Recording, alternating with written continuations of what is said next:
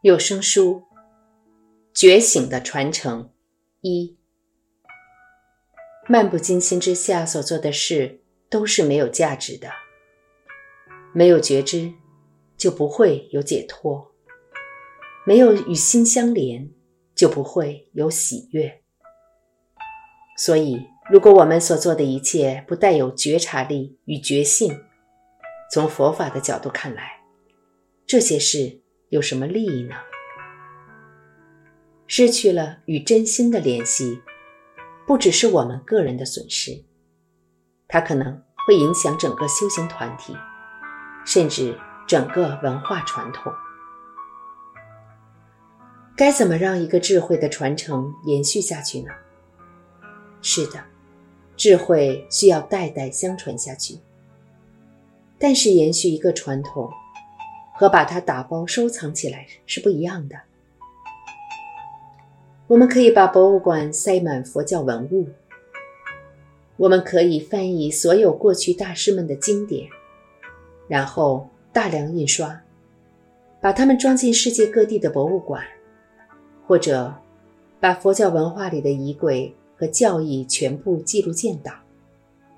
这么一来，保证不会有人把佛教遗忘。佛教会以神秘的世界遗产的形式保存下去，就像其他消失的文明一样。或者，我们也可以用另一种方法，将蕴含在传承中的智慧延续下去。也就是说，去学习它，练习它，直到觉醒为止。这个道理。适用于刚开始听课学习、参加闭关的新一代学生，也适用于已经年复一年这么做的你们。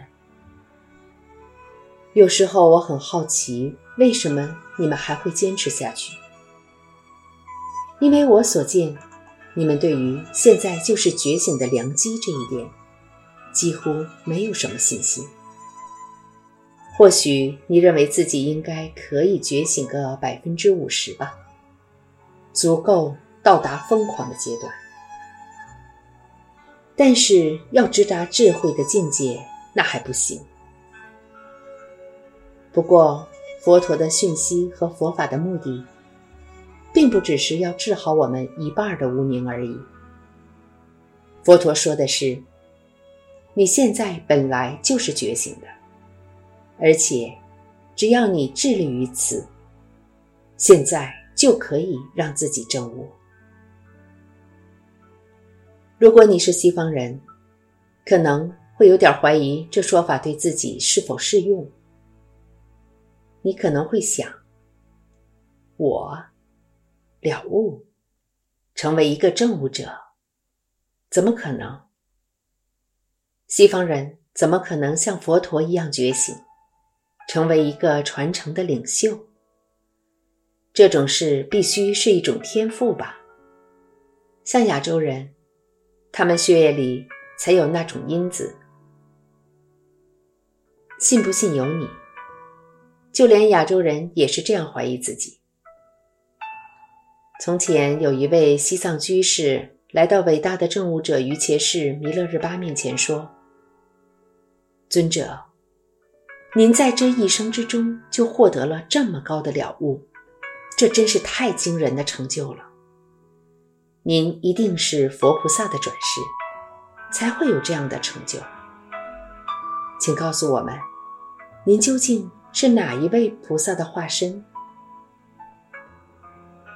从这段话看来，如果想要了悟，就算是西藏人都还略显不足。得是个超人才行。弥勒日巴的回答显得相当不悦。你这么说，就是看清佛法，认为佛法的修行没有力量。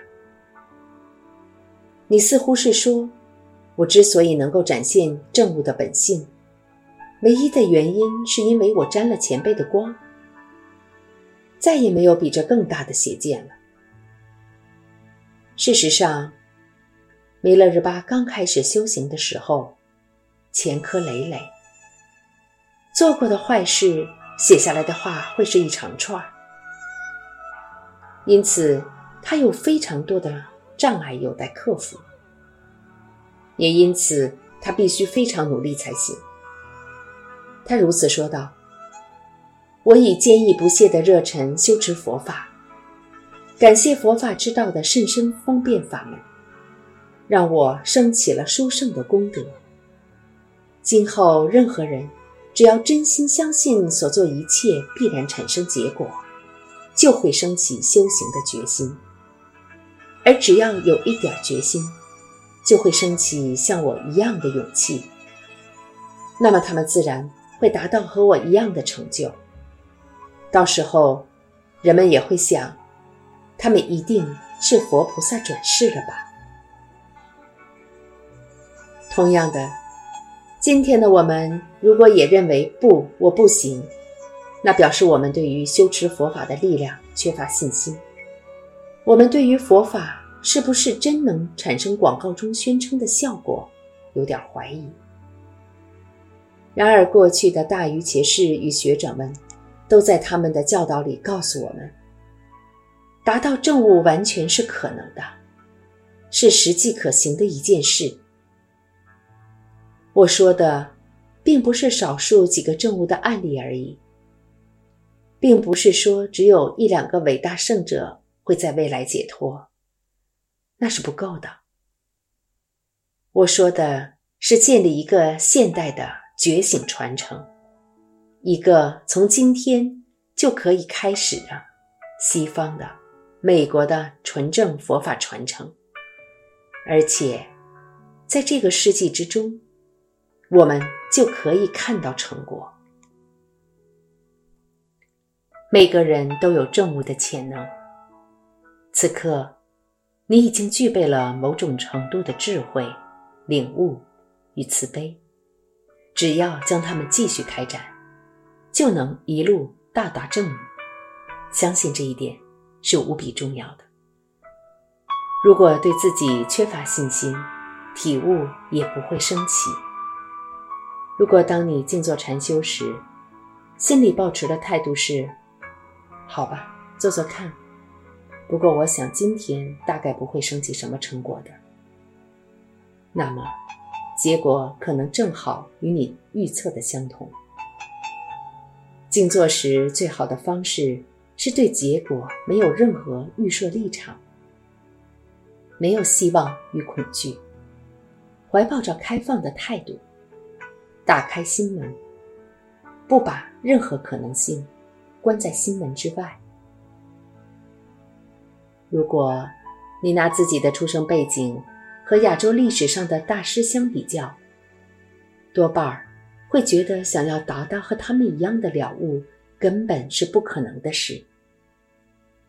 你可能会想，自己只不过是个迷惑的平凡的家伙，一个物质主义世界的产物，二元对立文化之下的产品。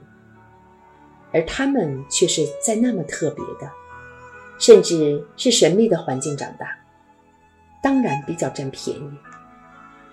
这样的想法不但对我们没有帮助，甚至会动摇我们的修行。不妨这么想：假如你出生于基督教或犹太教的家庭，也就是说，你是在基督教和犹太教传统环境下长大。这会带给你认识神性的特别力量吗？我想不会。同样的，出生于印度教、回教和佛教家庭也是一样。光是在某种文化之中出生长大，并不保证你会对这个传统中的心灵教导有深刻的认识。说不定来自其他的文化的局外人，反而。会有更鲜活、更深刻的了解。事实上，现今出生在亚洲佛教家庭的人，说不定他们对西方哲学、心理学和科技还比较感兴趣，希望能从中找到新观点与新契机。